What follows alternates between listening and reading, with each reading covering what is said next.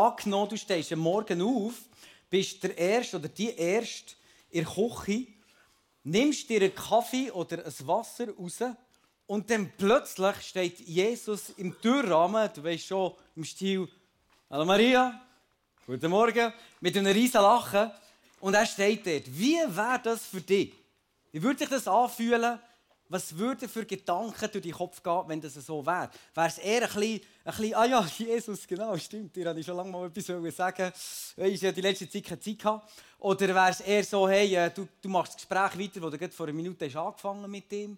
Wäre es ein bisschen äh, beängstigend? Hättest du Angst vor seinen Gedanken, die er über dir hat? Oder wäre es voll vertraut? Was hast du für eine Beziehung mit Jesus? Wie gut kennst du ihn? Wir steigen das Thema Fasten ein und, oder machen weiter. Letzte Woche hat Sarah gestartet. Und als ich das erste Mal gefastet habe, bin ich 18 gewesen. Und ich weiss noch gut, mein Vater hat mich dort hergebracht, am Bielersee, bei dieser Region wohne oder? Und dann hat er mich hergebracht an einen ganz einsamen Ort, wo wir irgendwie ausgesucht haben mit dem Auto, wo wir so am, am, am, äh, am, äh, am am Rand entlang gefahren sind und dann irgendwo ist mal ein ganz einsamer Ort, keine Häuser und nichts. Dann habe ich gesagt, hier kannst du mich, hier kannst du mich abstellen. Dann habe ich mich dort abgestellt, dann habe ich das Zelt aufgestellt und so, gell, mit 18. Und nachher, äh, nachher bin ich geschlafen. Und dann weiss ich nicht, die zweite Nacht, bin ich mal halb drei am Morgen, bin ich mitten in der Nacht aus dem Schlaf rausgerissen worden. Warum? Ein riesiges Gewitter. Und es hat abgeregnet Kannst du das mal bringen? Genau. Etwas so jetzt aussehen, ein riesiges Gewitter. Ich mache ein Zelt auf und in dem Moment gehe ich irgendwo in strömendem Regen und ich gehe die Heringe rein tun, die ich eigentlich am Anfang hätte schon rein tun habe das wenig gut gemacht. Und dann denkt ja, ja, schon riesig, Gewitter wird es wohl nicht, aber dann hat es mich überrascht. Und dann bin ich da drinnen und kurze Zeit später, das Zelt ist wieder gestanden und ich mit meinen ganzen Kleidern, bachnass, also um genau zu sein, in den Boxershorts, stehe wieder im Zelt drinnen, habe dann noch lange Haare gehabt, die waren wirklich nass. Gewesen. Und äh, bin so ich glaube jetzt wahrscheinlich, dass das Wetter mitnehmen. Und dann, dann äh, schwierig vorstellen, gell? aber es war tatsächlich so, gewesen, so lange Haare, diese ganz nass.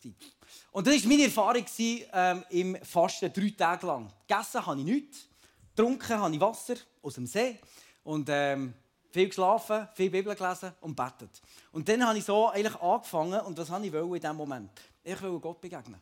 Ich wollte mit ihm zusammen sein, mit ihm Zeit verbringen. Ganz alleine er und ich. Und schauen, was er mir sagt, wie das er mir begegnet. Und später habe ich es zur Gewohnheit gemacht, dass ich einmal in der Woche du fast den ganzen Tag noch Wasser trinken.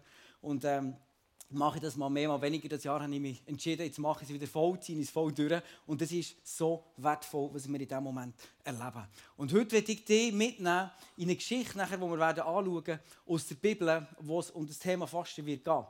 Und ich werde hier eine kurze Bemerkung machen. Fasten, wenn ich dir heute ermutigen oder einladen mit so grossen, offenen Armen und Türen, das zu machen, dann ähm, ist es, wenn du psychisch stabil bist, wenn du keine Essstörungen hast. Das ist wichtig, ist mir wichtig zu erwähnen.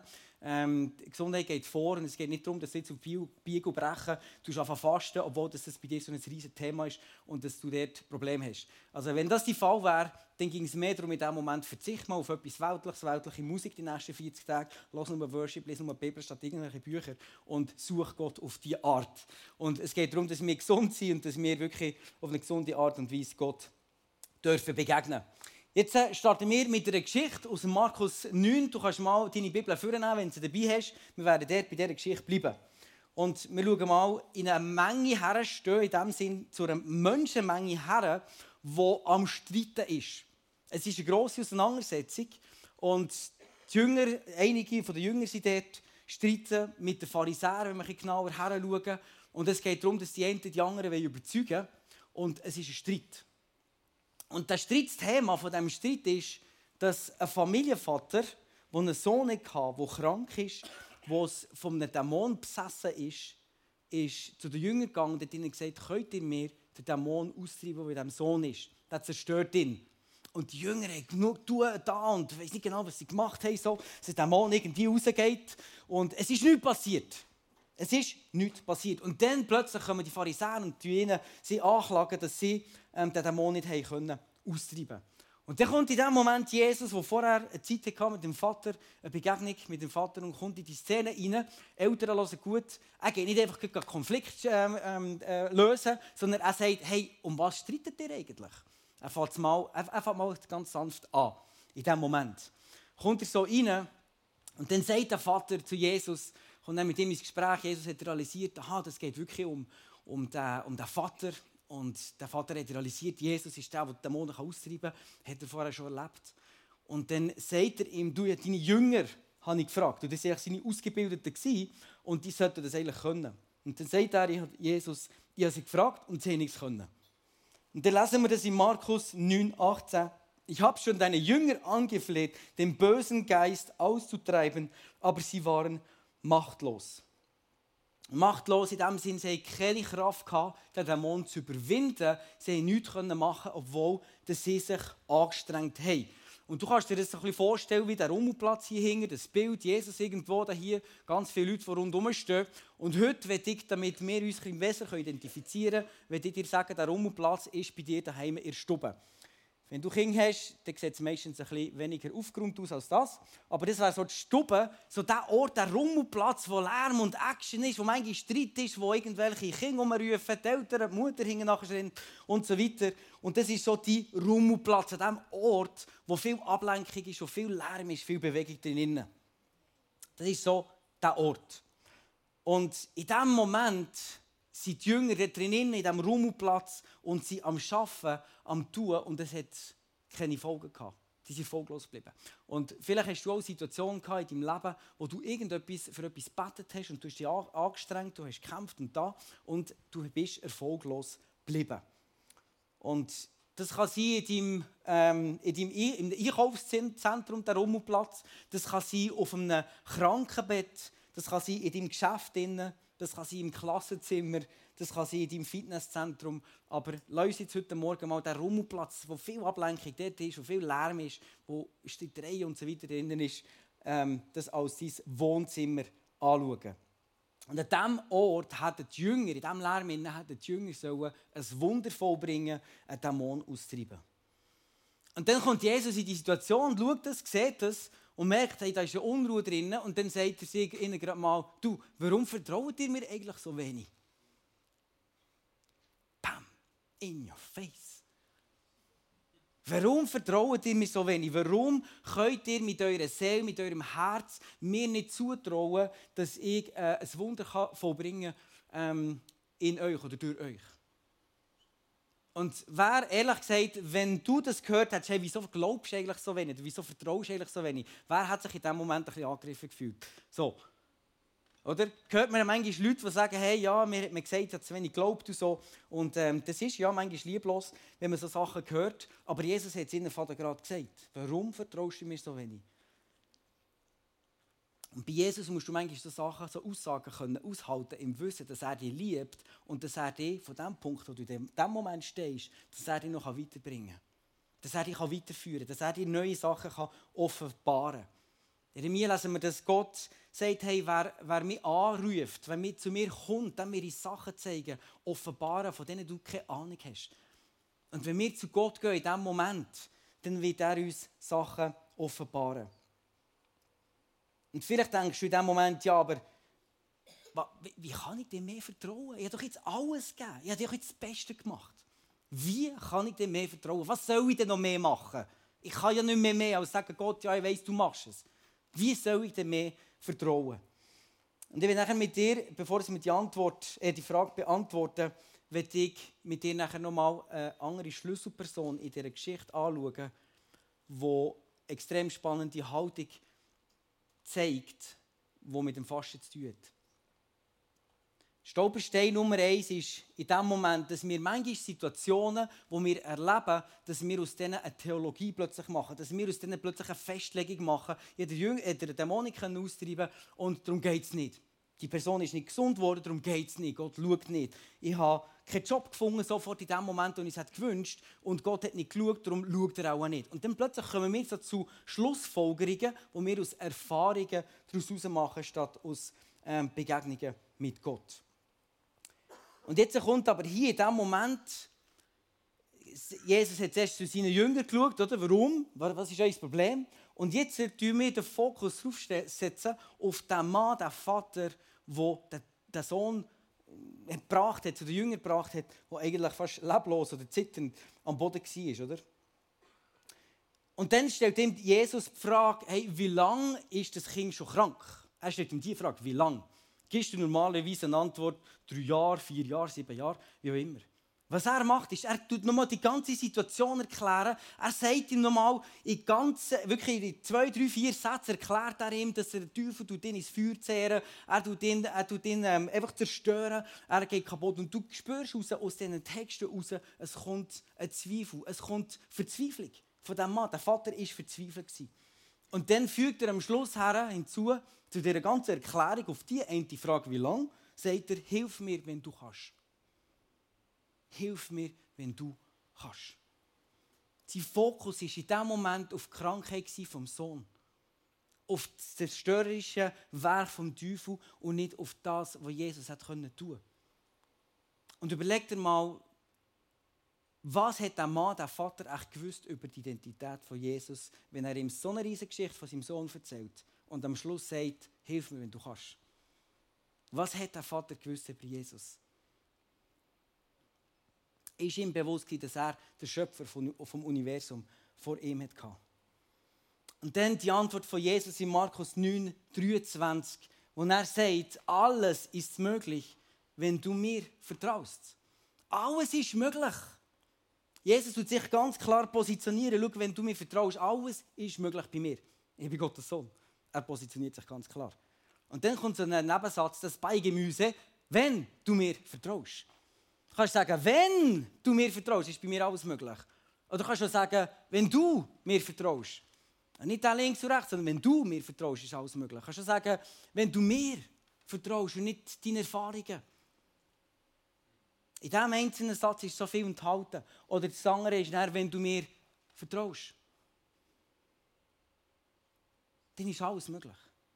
Jesus sagt, was ist für ihn möglich und was gibt es für eine Bedingung, dass das ähm, kann passieren kann. Und dann kommt die so ehrliche Antwort von dem Vater. Und er sagt, was in Markus 9, 24, verzweifelt rief der Mann, ich vertraue dir ja, hilf mir doch gegen meine Zweifel. Kennen wir, oder? Ich vertraue dir, hilf mir gegen meine Zweifel. Und dann steht Jesus her, treibt den Dämon aus und gibt das Kind am Vater zurück. Er wird es weniger anschauen, was ist dort in diesem Moment passiert, was für ein Wunder, sondern mehr, was, ist, was hat Jesus für eine Einstellung gehabt. Ist es nicht verrückt, die Gnade über dem Leben vom Vater auf dem Kind? Jesus sagt, kurz vorher sagt er, schau, wenn du mir vertraust, dann ist für mich alles möglich. Der Vater sagt auf der anderen Seite, ich vertraue, aber hilf mir, ich glaube nicht. Also er erfüllt die Bedingung nicht, dass Jesus eigentlich das Wunder macht, was er vorhin gesagt hat. Und dann Jesus kommt Jesus, er steht her und er treibt den Dämon gleich aus. Ich finde das so gewaltig, was in diesem Vers drin enthalten ist. Jesus hat zu dem Vater eine Beziehung herstellen eine Verbindung zu dem Vater herstellen Und vielleicht hast du schon eine Situation gehabt in deinem Leben, unheilbare Krankheiten, Job, Umstände in deiner Arbeit, wo es einfach manchmal fast unaushaltbar ist. Vielleicht hast du Abwesenheit von Frieden von Gott. Du spürst eine Leere. Du merkst, es ist, eigentlich solltest du schon viel, ähm, viel, du willst viel mehr Freude haben. Und es kommen Depressionen rein. Und du bist mit dem am Kämpfen. Du kämpfst mit Sucht, mit Ablehnung. Und das alles ist der Rummelplatz, der Lärm, die Streitereien, der Kampf, die Erfahrungen, die bei dir ein Gottesbild entstehen, das nicht dem entspricht, was Gott wirklich kann. Und dann kommst du so zu Jesus und wünschst dir, dass ein Wunder passieren kann. Und wenn wir nochmal anschauen, in dem Lukas 9, 24, dann steht, verzweifelt rief der Mann, ich vertraue dir, ja, hilf mir gegen meine Zweifel. Jetzt hast du hier auf der linken Seite hast du den Rummelplatz, ein Wohnzimmer, wo viel Lärm ist, kannst du es mal bringen. Und rechts würde ich mal sagen, der Moment, dein Zimmer, ein Ort, wo du mit Jesus allein bist. Der Mann ist nämlich weggegangen oder hat einen Schritt auf die Seite gemacht mit Jesus und hat dort ein Gespräch gehabt, im 1 zu 1. Und dort ist viel abgegangen in seinem Herz. Dort ist ein Austausch passiert. Der Austausch von, dem, von, dem, ähm, von Jesus, zwischen Jesus und dem Vater. Und was denkst du, was ist zwischen dem Rummelplatz, dem Wohnzimmer und dem Zimmer, wo du Intimität erlebst, nur du und Jesus? Was ist dazwischen? Was denkst du? Eine Tür! Genau, da haben alle gedacht, ja, Glauben, was auch immer, viel Gebet. Nein, eine Tür. Eine Tür ist zwischen dem und dem Zimmer. Wir haben hier eine Tür, die zwischen diesen zwei Momenten steht. Und ich werde die illustrieren. Die Tür ist eigentlich der Moment, die Haltung vom Fasten.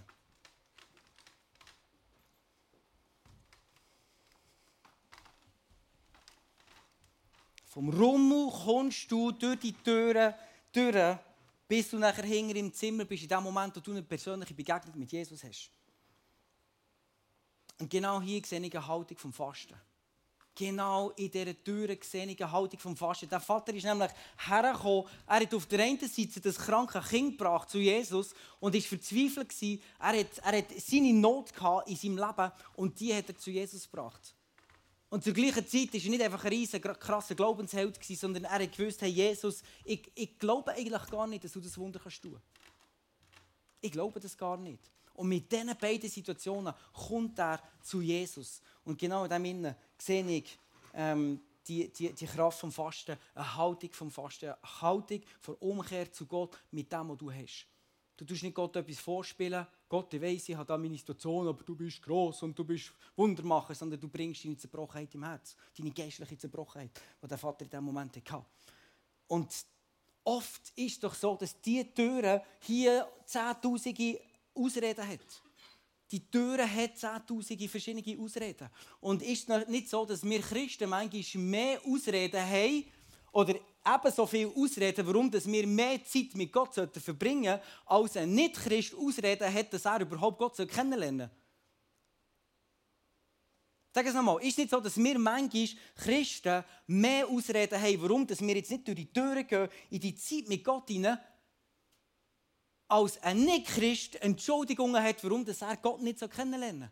Wir haben manchmal so viele Entschuldigungen, warum dass wir Gott nicht kennenlernen sollten. Meine Familie kann da mal raufkommen an den Tisch und was passiert in dem Moment, wenn wir fasten? Was passiert? Wir hocken hier an diesem Tisch und stellt euch das mal vor, ich werde wirklich visuell mal reinnehmen, wie das kann sein wenn wir am Fasten sind. Wenn du Zeit hast mit Gott, und hier ist der Rummel, oder? Da, das äh, ähm, Wohnzimmer, da ist der hergekommen. Dann hast du hier das Wohnzimmer und wir sind hier am Essen. Und hier ist Rum und hier ist Lärm, die streiten immer wieder, sie sind immer wieder freundlich und lieb. Richtige Schätzerin, ich bin Fan von ihnen. Und dann sind wir am Essen, oder? Und hier ist einfach ein Lärm. Und dann denkst du vielleicht, ja, das Fasten, das ist nicht meins. Fasten, ich weiß gar nicht, ob ich auf der Höhe bin. Ich habe das noch nie gemacht. Oder nach all die Entschuldigungen, dass du der nicht durch die Türen gehst. Und meine Kinder, die brauchen mich jetzt am Essen, oder? Ich muss ihnen zu essen geben, ich muss da sein, ich muss gegenwärtig sein. Ich bin ein guter Vater, meine Familie braucht mich, oder? Und manchmal denken wir ja, bei, bei mir ja, läuft ja alles. Das ist, das, das ist die verrückteste Entschuldigung oder Ausrede. Wir denken, es läuft ja alles bei mir. Warum sollte ich jetzt noch fasten Oh, wie arm wir sind, wenn wir so denken, hey, du mich hier einbeziehen. Eigentlich ist es so arm, wenn wir so denken. Weil Gott so viel mehr hat hinter den Türen, die er dir geben und er dir beschenken als das, was du hier auf dem Rummelplatz hast. Er will dir Autorität geben, die göttlich ist, die direkt aus dem Himmel kommt, die dir dein Business ganz auf ein anderes, neues Level bringen würde, die dir deine Arbeit, deine Kreativität, deine Beziehungen zu deinen Kindern, in deiner Familie auf ein ganz anderes Level führen Und dann denke ich mir, nein, das äh, brauche ich nicht. Hier ist gut, oder? Komfortzone, ich komme der dann manchmal auch rein. Aber jetzt mal ehrlich, Väter, mal, mal euch angesprochen. Ich tue mich dort reinbeziehen. Väter oder zukünftige Väter was wollen wir für ein Vorbild sein für unsere Kinder? Ich sage das nicht als Diss, nicht als Phoben herab, sondern mehr ist eine Frage, die ich dir geben will, wenn mal reindroppen. Was willst du für ein Vorbild sein für deine Kinder? Ein geistlicher Coach-Potato, der rumliegt und überhaupt nicht inspirierend ist, wenn er sein Glaubensleben lebt und vielleicht ab und zu sagt, du solltest schon mal ein bisschen mehr beten, solltest schon mal ein bisschen Bibel lesen, aber mehr nicht. Fertige Inspiration. Oder willst du wirklich eine Inspiration sein für deine Familie, für deine Kinder? Und ehrlich gesagt, bei den Juden ist es so, dass der Vater ist das Haupt der Familie und ist wie der Priester. Er bringt das Geistliche in die Familie hinein. Und ich bin überzeugt, das ist bei uns genau gleich. Wir haben Verantwortung, Männer, wir haben Verantwortung, dass wir schauen, was hier geistlich passiert. Tust du Beten einstehen, wenn du merkst, deine Kinder haben vielleicht die falschen Connections, die falschen Beziehungen, die falschen Freunde in ihrem Umfeld. Tust du auf geistlich auf Autorität ausüben, auf beten, dass sie die richtigen Freunde finden und mit denen abhängen und so, dass sie wirklich das Leben in Fülle finden können. Stehst du dort rein oder lässt es einfach schleifen? Und dann kommt immer die Ablenkung, oder? Und du, du, du, wir sind in diesem Battle innen, wir kommen zu dieser Tür und dann kommt immer wieder die Ablenkung rein und jedes Mal, wenn wir zu dieser Tür rein wollen, kommt irgendeine Ablenkung.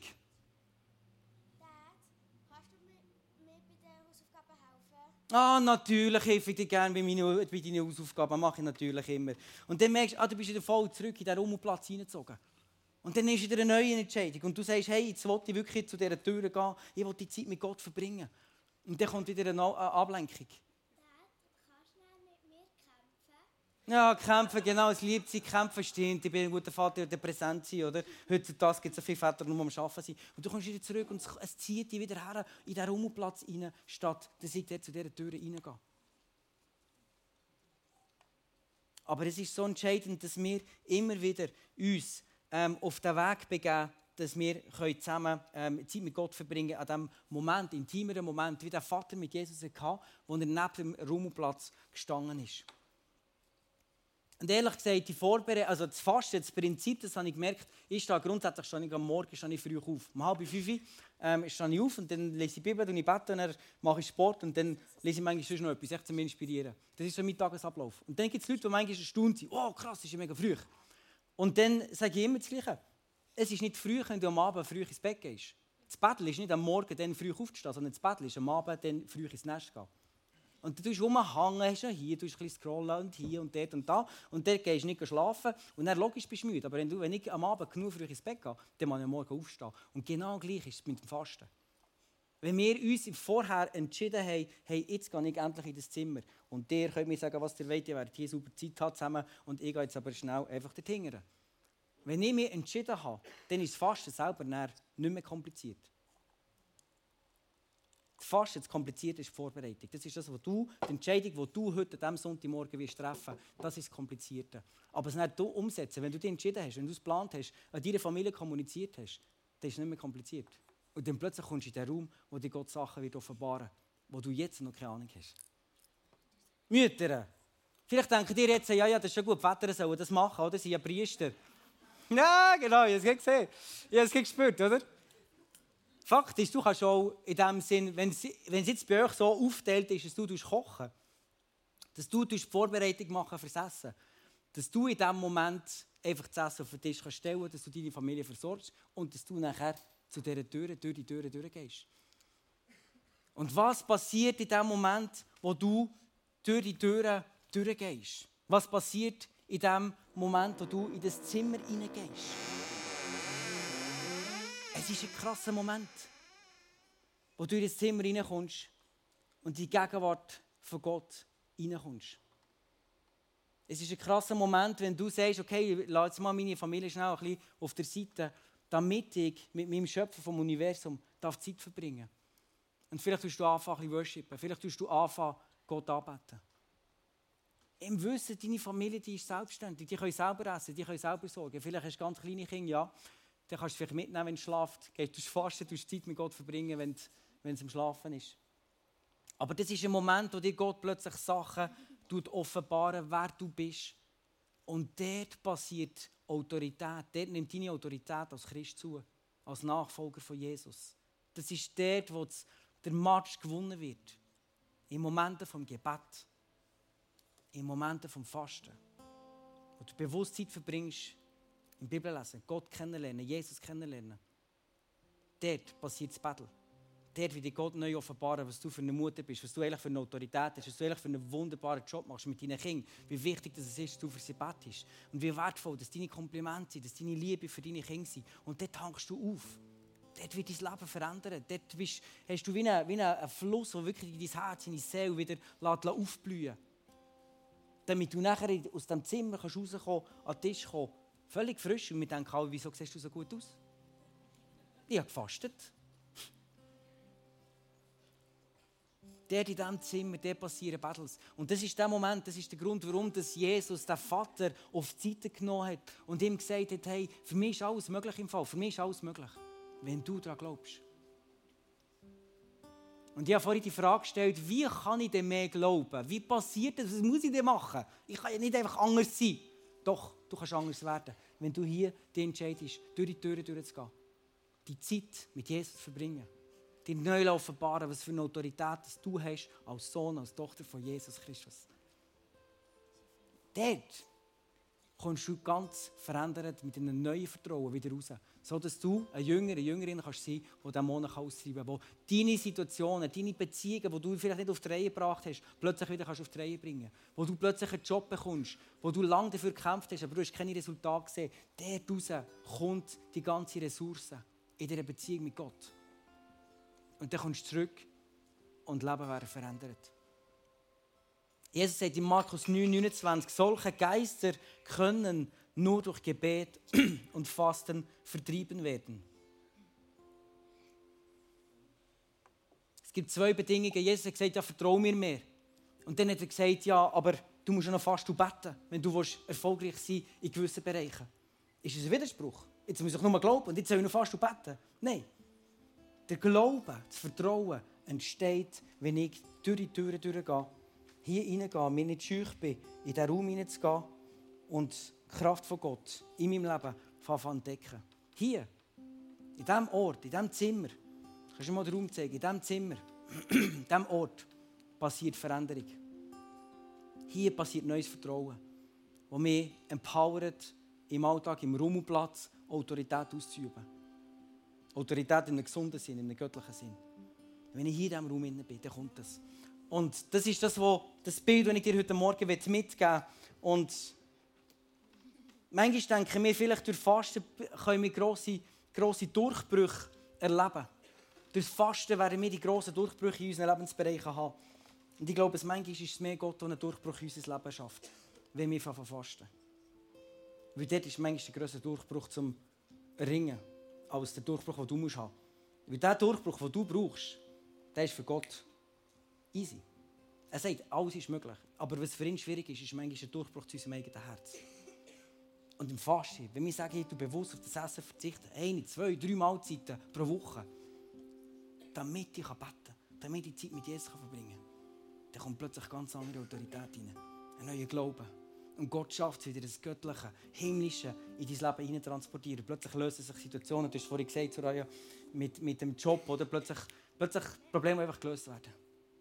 Und das ist genau das, was Gott heute Morgen dazu einladen Wenn du sagst, du hast mal ganz neue äh, eine Liebe, eine Leidenschaft für Jesus, dann würde ich dich heute Morgen mit mir nachher, sie werden einen Song mal singen, aber mit mir mal in diesen Raum reinzukommen. Einfach mal hier sein, in dieser Gegenwart, bildlich, kannst, kannst aufstehen, kannst auch bleiben hocken. Wir werden nachher den Song zusammen äh, singen, I Speak Jesus. Aber dass einfach mal da, in dem, mit mir sinnbildlich durch die Türen durchkommst und einfach mal hier bist wie der Vater und sagst, hey, schau Jesus, das ist mein Problem, das ich habe und das ist mein Zweifel, das ich habe. Aber mit beidem, mit dieser Haltung, ich will einfach suchen. Und wir werden ab morgen werden wir immer am Montagmittag werden wir einen Live-Zoom haben und wir werden die mitnehmen in eine Gebetszeit hinein. Und das ist eine Art, wie wir dich unterstützen in diesem Vorhaben. Und wenn du sagst, in den nächsten 40 Tagen, ich will wirklich mal all in, mal schauen, was passiert. Einfach mal das Gewunder, einfach mal die Türen reingehen, dann lade ich dich rein. Ich, Im nächsten Song, einfach als Gebet, dort einfach mal ein aufzustehen in diesem Moment und komm mit mir in das Zimmer rein, in die Gegenwart von Gott rein. Bring ihm die Zweifel. Sag ihm, hey Jesus, eigentlich habe ich gar keinen Bock, dort reinzukommen. Sag ihm's. Aber genau dort kann er dann etwas verändern. Darum, wenn du sagst, Mo, ich will das, eigentlich will ich wirklich, dass die Liebe zu Jesus die zunimmt. Ich will, dass mein Fokus mehr auf Jesus gerichtet ist, auf das Göttliche, auf das Himmlische. Dann lade ich dich jetzt, mit mir aufzustehen. Einfach in die Gegenwart reinzutreten. Durch das Zimmer symbolisch reinzutreten. Wenn wir fasten, erwarten wir Durchbrüche. Kannst du mal deine Augen zumachen? Stell dir vor, das wird passieren. Wenn wir fasten, passieren Durchbrüche in deinen Finanzen. Wenn wir fasten, wir erwarten, dass ein neuer, ein neuer, Glauben entfacht wird in deinem Leben. Wir erwarten, dass Beziehungen wiederhergestellt werden in den nächsten 40 Tagen. Wir erwarten, dass du eine Leidenschaft bekommst im Bibellesen, im Betten, ohne dass du dich anstrengst. Aber weil es ausgelöst ist vom Heiligen Geist in dir. Das erwarten wir. Wir erwarten auch das 100.000er Loch, das wir, das wir aktuell noch haben, das 100.000er Wunder im ICF Bern. Wir erwarten, dass, das, dass der Gott wird Wunder tun Wir erwarten, dass du mehr Gespräche wirst an deinem Arbeitsplatz. Wir erwarten, dass mehr Menschen werden Jesus erleben, begegnen, weil sie plötzlich die Gegenwart von Gott in dir spüren.